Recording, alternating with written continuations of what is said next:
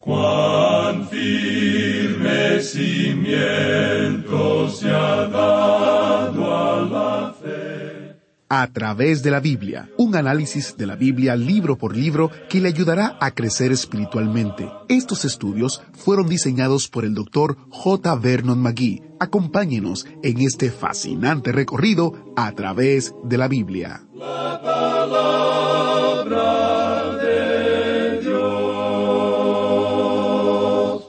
¿Cuál cree usted que es uno de los países más antiguos, o quizás el más antiguo del mundo en la actualidad, incluso más antiguo que Israel? Bienvenidos a, través de la Biblia, el programa donde conocemos a Dios en su palabra. Soy su anfitrión, Heiel Ortiz. Hoy aprenderemos que ninguna nación figura más prominente en las páginas de las Escrituras que, redoblante, Egipto, especialmente en relación con Israel. De hecho, fue en la tierra de Egipto donde nació la nación de Israel. Quédese en sintonía para un recordatorio de cómo pasó esto mientras continuamos nuestro estudio de el libro profético de Isaías. Vamos a viajar juntos en nuestro imaginario autobús bíblico que nos va a conducir por los capítulos 19 y 20 de Isaías. Así que si es posible, tenga su Biblia a mano. Estamos viendo que lo que Isaías profetizó sobre Egipto se ha cumplido. Y todas las demás profecías sobre su restauración también se cumplirán algún día a medida que Dios lleve a cabo su plan a través de el auge y la caída de las naciones. Dicho esto, iniciamos nuestro tiempo en oración. Padre Eterno, estamos agradecidos porque podemos estudiar tu palabra. Estamos contentos porque podemos tomar este tiempo para reunirnos y hablar y aprender de ella. Te pedimos, Señor, que utilices al Maestro. Te pedimos, Padre Eterno, que en este tiempo podamos aprender cuál es tu voluntad buena, agradable y perfecta. Te pedimos que uses a el Maestro y que tu Espíritu Santo nos convenza y nos dirija hacia la verdad. En el nombre de Jesús te lo pedimos. Amén. Ahora busque su Biblia o encienda su Biblia en Isaías capítulo 19 porque iniciamos nuestro recorrido bíblico de hoy con las enseñanzas del Dr. Magui en la voz de nuestro maestro Samuel Montoya. En el día de hoy, amigo oyente, llegamos al capítulo 19 de Isaías, y este capítulo trata de la carga o profecía sobre Egipto, que es la sexta carga. Como ya hemos visto anteriormente, este es un juicio. Aquí tenemos unos once juicios que conciernen a las naciones que rodean a Israel. Y por cierto que la nación de Egipto es una nación que uno esperaría ver en una lista como esta. Este es sin duda alguna uno de los grandes pasajes que nos ilustran la exactitud de la palabra de Dios. Creemos que una de las grandes pruebas de la palabra de Dios es la profecía que ya ha sido cumplida. No tenemos ninguna otra nación que se destaque tanto en las páginas de la Escritura como lo es la nación de Egipto en relación a Israel. La historia de esta nación es mucho más larga que cualquier otra nación mencionada en las Escrituras, incluyendo a Israel. En realidad, fue en la tierra de Egipto donde nació la nación de Israel, es decir, donde se convirtió en nación. Allí habían ido setenta almas de la familia de Jacob. Salieron de ese lugar unos cuatrocientos años más tarde, siendo ya centenares de personas, por lo menos un millón y medio formaban la nación. Ahora, la nación de Egipto, en esa época, ya era una nación antigua ha sido una de las naciones más antiguas de las grandes naciones del pasado, y lo que es notable acerca de esto es que ha tenido una historia continua hasta el día presente. Y por supuesto, está en existencia en el día de hoy y tiene una parte importante en los eventos mundiales. Tiene un futuro glorioso que se predice en las páginas de las Escrituras que estamos considerando en el día de hoy. Ahora, este capítulo contiene todos los elementos que entran en la historia de la nación. Tenemos aquí su pasado y su presente, así como también su futuro. Vemos cada uno de estos tiempos en las páginas de las Escrituras cuando Abraham huyó de Egipto y de paso digamos que llegó a tener dificultades. Luego más tarde José fue vendido a mercaderes que iban a Egipto y más adelante forzó a su padre Jacob y a sus doce hijos a ir a Egipto con sus familias, un total de setenta almas.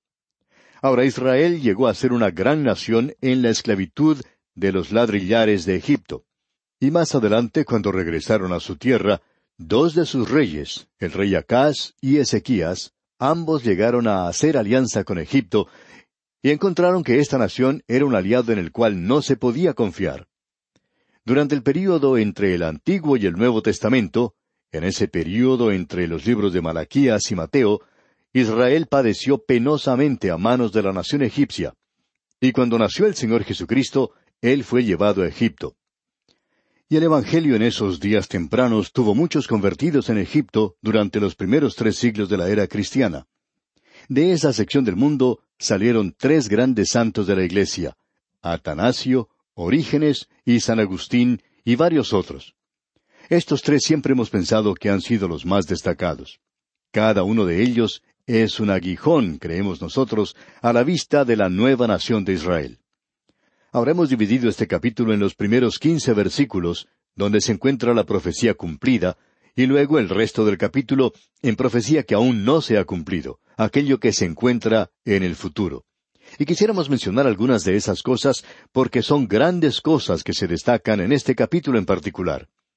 En primer lugar, notemos lo que nos dice el primer versículo de este capítulo diecinueve. Profecía sobre Egipto.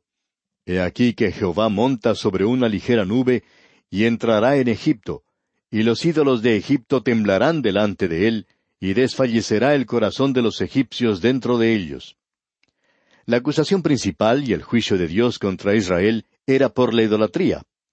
Vamos a ver eso nuevamente al observar el libro de Ezequiel, porque otra de las profecías más destacadas se encuentra en Ezequiel, donde Dios dijo que cada ídolo desaparecería de Egipto, y Egipto tenía tantos ídolos como los tenía Babilonia.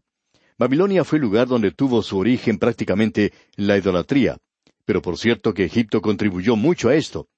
Creemos que las declaraciones del apóstol Pablo, allá en su carta a los Romanos capítulo uno, versículos 21 al 23, probablemente son más aptas para Egipto que para cualquier otra nación. Allí dice Pablo lo siguiente, pues habiendo conocido a Dios, no le glorificaron como a Dios, ni le dieron gracias, sino que se envanecieron en sus razonamientos, y su necio corazón fue entenebrecido. Profesando ser sabios, se hicieron necios, y cambiaron la gloria del Dios incorruptible en semejanza de imagen de hombre corruptible, de ave, de cuadrúpedos y de reptiles. Ahora la historia nos da testimonio del hecho de que era originalmente monoteísta. Nos referimos a Egipto, desde luego.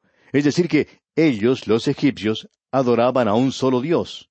Pero gradualmente se deslizaron hacia la peor clase de idolatría, donde cada criatura debajo del cielo era adorada.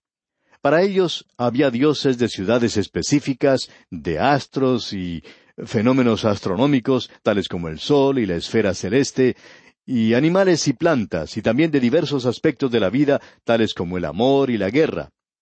Cuando Moisés estaba listo para librar a la nación de Israel del poder de Egipto, Dios tuvo que llevar a cabo una guerra, lo cual le agradó hacer. Él la llamó la batalla de los dioses, cuando Moisés pudo provocar las plagas en Egipto. Cada una de esas plagas fue dirigida contra un dios, uno de los ídolos de Egipto.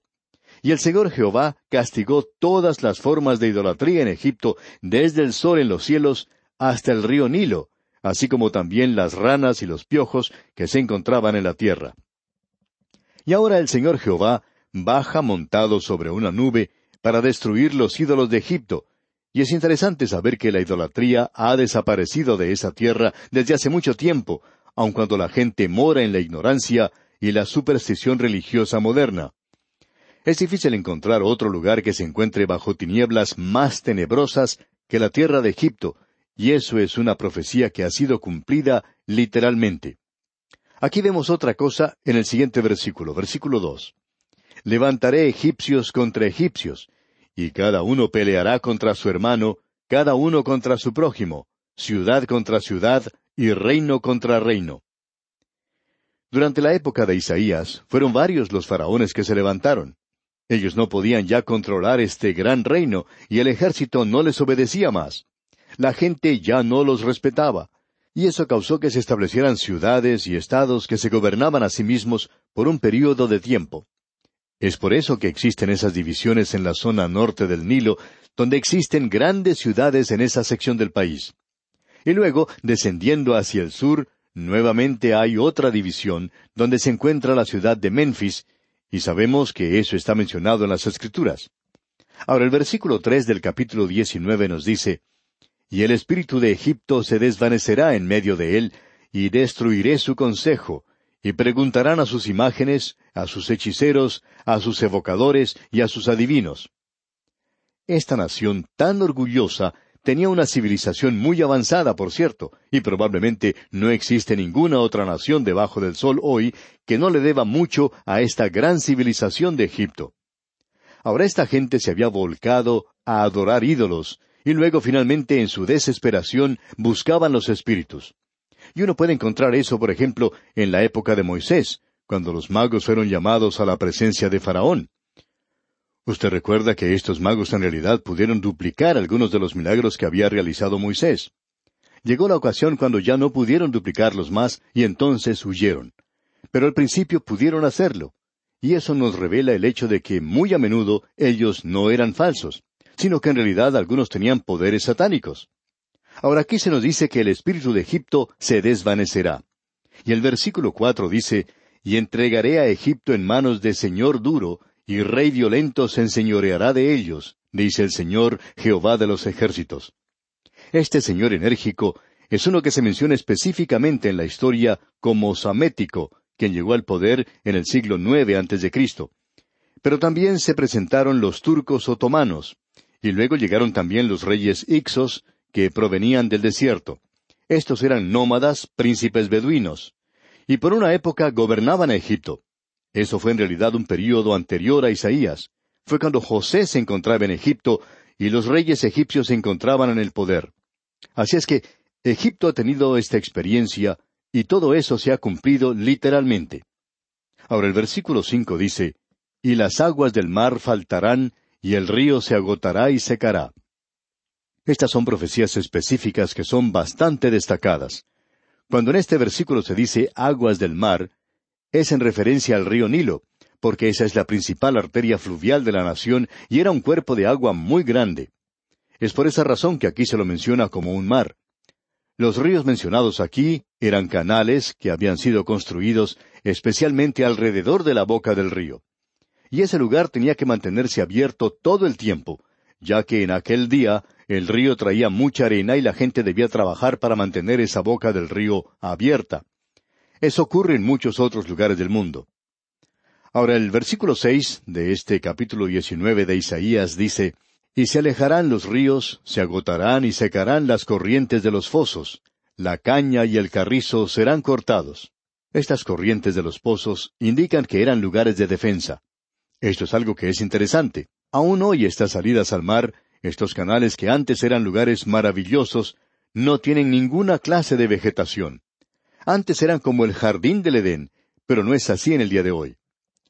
Ahora, los que han visitado la tierra de Egipto se sorprenden al notar las maravillas que se han logrado por medio de la irrigación, y luego uno encuentra que nada está creciendo a orillas del río Nilo. No existen bosques por allí, tampoco hay otras cosas como la clase de vegetación que uno espera al lado de un río. Escucha ahora lo que Dios dice específicamente aquí en el versículo siete. La pradera de junto al río, de junto a la ribera del río, y toda sementera del río, se secarán, se perderán, y no serán más. Junto al río crecían las plantas, las plantas de papiro, y en esa época esta era una gran industria. En realidad, Egipto se convirtió en una nación rica a causa del papiro que se utilizaba como material para escribir por parte del hombre. Antes de eso se utilizaban esas tabletas de barro. Los fenicios fueron los que esparcieron esto a través de todo el mundo conocido, es decir, el mundo alrededor del Mediterráneo, el mundo civilizado. Y como decíamos, el papiro era una planta que crecía al margen del río Nilo. Ya no existe en esa zona en el día de hoy. Ha desaparecido.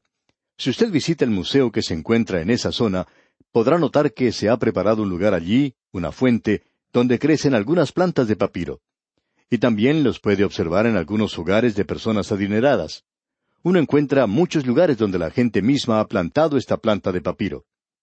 En el día de hoy es una planta de lujo, ya no es más esa planta común que crecía a la orilla del río Nilo en aquellos días. Dios dijo que no sería más, y así ocurrió. Usted puede explicar esto de cualquier forma que se le ocurra, amigo oyente, pero Dios dijo que no iba a crecer más. Y creemos que Dios tuvo que ver mucho con esto. Ahora el versículo ocho dice, Los pescadores también se entristecerán. Harán duelo todos los que echan anzuelo en el río, y desfallecerán los que extienden red sobre las aguas. Otra de las grandes industrias de Egipto era la pesca. Cuando el pueblo de Israel salió de Egipto, extrañaron los peces cuando habían entrado al desierto. También les hizo falta el puerro, las cebollas y el ajo. Ellos querían comer pescado. Y Dios les dio carne para comer. Usted recordará que Él les dio codornices. Y hablando honradamente, a ellos no les interesaba mucho esa clase de comida, preferían comer el pescado de Egipto. Bueno, eso ha desaparecido ahora. Al viajar por el río Nilo, solo se puede ver a muy pocas personas que están pescando. La industria pesquera ya no existe en ese lugar, eso ya ha desaparecido. Ahora el versículo nueve de este capítulo diecinueve de Isaías nos dice Los que labran lino fino y los que tejen redes serán confundidos.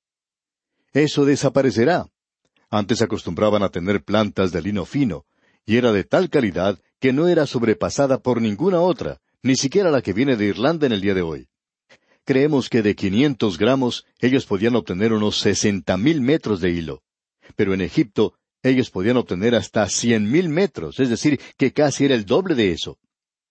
Era algo muy parecido a la seda. Se nos dice que los pescadores utilizaban este material para hacer sus redes y la colocaban a través de un anillo que tenían en sus manos. Y este era el lino que también se utilizó en la construcción del tabernáculo en el desierto por la nación de Israel. Ahora esa industria ya ha desaparecido totalmente, y la industria pesquera también desaparecería.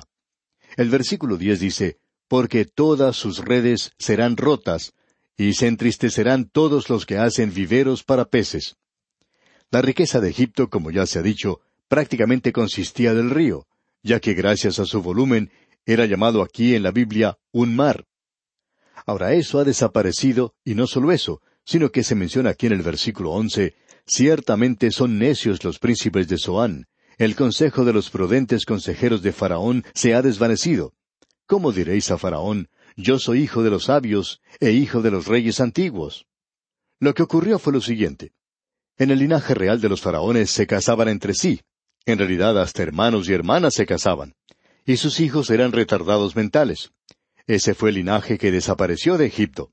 Dios dijo, ciertamente son necios los príncipes de Zoán. Y dice, se han engañado los príncipes de Memphis. También habían engañado o seducido a Egipto, y usted conoce la historia de Cleopatra. Aun cuando ella era griega y no pertenecía en realidad a Egipto, sin embargo, ella llegó al poder más adelante. Ahora, en el versículo quince de este capítulo diecinueve de Isaías leemos, y no aprovechará Egipto cosa que haga la cabeza o la cola, la rama o el junco. Ahora iba a ocurrir el fracaso de la religión falsa, el fracaso de los recursos materiales, el fracaso del poder mental y espiritual, todo eso desaparecería.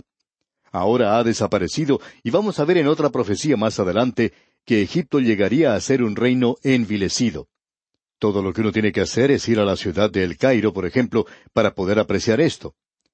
Se nos presenta ahora un cuadro en el versículo 16 que nos dice, En aquel día los egipcios serán como mujeres, porque se asombrarán y temerán en la presencia de la mano alta de Jehová de los ejércitos, que él levantará contra ellos. Ya hemos apreciado que Isaías utilizaba esta expresión de en aquel día, y que es algo que tiene su mirada puesta en el futuro.